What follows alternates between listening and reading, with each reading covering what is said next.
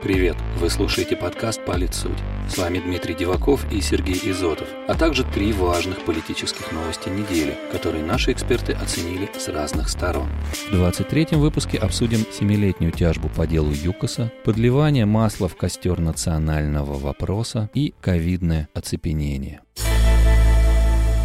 Самый голландский суд в мире. Почему Верховный суд Нидерландов отменил решение по делу бывших акционеров ЮКОСа. Новость первая.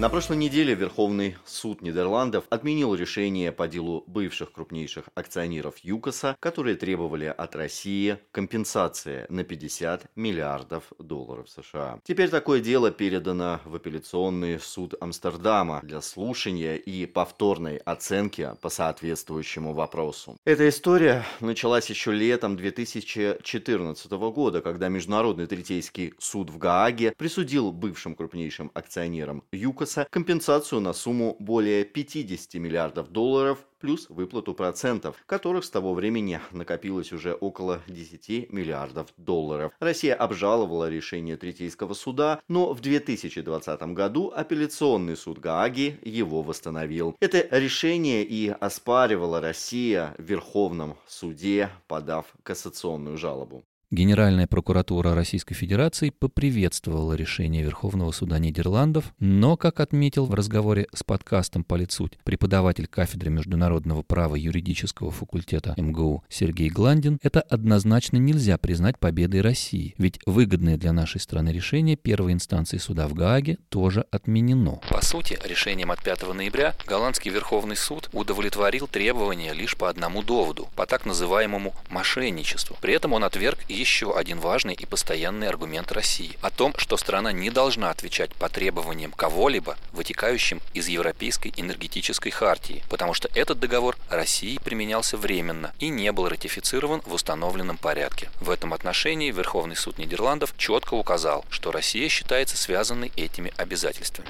пояснил специалист по международному праву. Таким образом, апелляционный суд Амстердама должен будет рассмотреть, злоупотребили ли акционеры ЮКО со своими процессуальными правами, фальсифицировали ли они доказательства и тем самым нарушили ли они публичный порядок Нидерландов. По оценке господина Гландина, окончательно вопрос может решиться не раньше, чем через 4 года. Рассмотрение апелляции, как я предполагаю, займет года два, и решение может быть вынесено только в 2023 году году. После этого одна из сторон вернется в Верховный суд Нидерландов, а он со стопроцентной вероятностью примет эту кассационную жалобу. Таких дел в Нидерландах еще ни разу не было. Там задействованы интересы как минимум двух государств, а четкие критерии для принятия решения в таких ситуациях отсутствуют. Еще одно рассмотрение ВС займет тоже где-то года два, и примерно в 2025 году мы окажемся на финише, отметил преподаватель МГУ. Окно Овертона. Зачем СМИ акцентируют национальную подоплеку в преступлениях в столице? Новость вторая.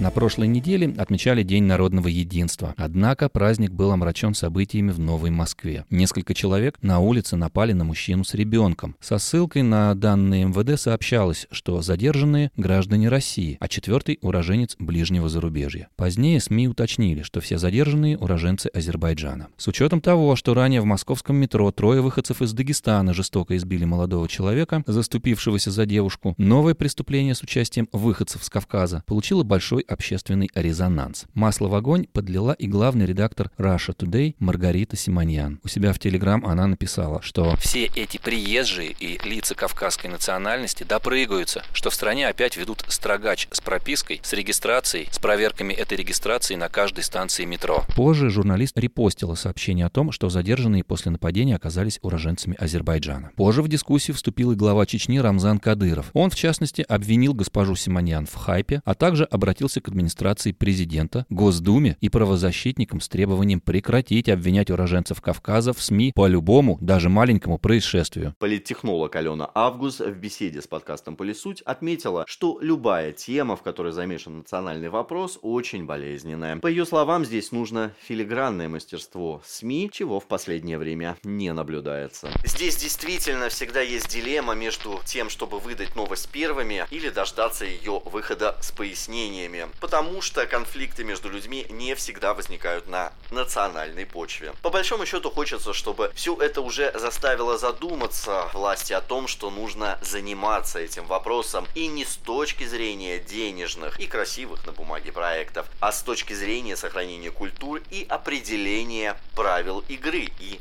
достаточно жесткого их соблюдения. Потому что иначе мы видим, что, к сожалению, происходит в Европе, и это окно Овертона может настежь распахнуться и у нас, отметила эксперт. Госпожа Август уверена, что в национальном вопросе необходим баланс. А то получается, что когда речь идет о негативных событиях, национальность упоминается, а когда происходят позитивные, об этом умалчивают.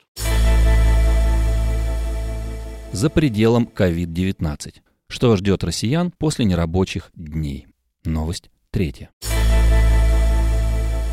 Москва выходит из локдауна, конечно, с некоторыми ограничениями, но все же открываются торговые центры, парикмахерские, кинотеатры. Однако не все российские регионы приняли для себя такое решение. Шесть субъектов федерации продлили режим нерабочих дней и после 7 ноября. Это Брянская, Курская, Новгородская, Смоленская, Томская и Челябинская области. Как отметил в беседе с подкастом «Политсуть» генеральный директор Агентства политических и экономических коммуникаций Дмитрий Орлов, власти регионов сегодня используют дифференцированный подход в введении введении и отмене ограничений, связанных с пандемией. При этом вводимые ограничения различны, от практически полного локдауна до QR-кодов и других решений. Политика сдерживания пандемии в Москве по-прежнему рассматривается большинством регионов как модельная, однако вариативность применяемых мер серьезно возросла, подчеркнул он. Со своей стороны президент Российской ассоциации политических консультантов Алексей Куртов сомневается в логике и обоснованности принимаемых региональными властями решений решением. По его мнению, с выходом из локдауна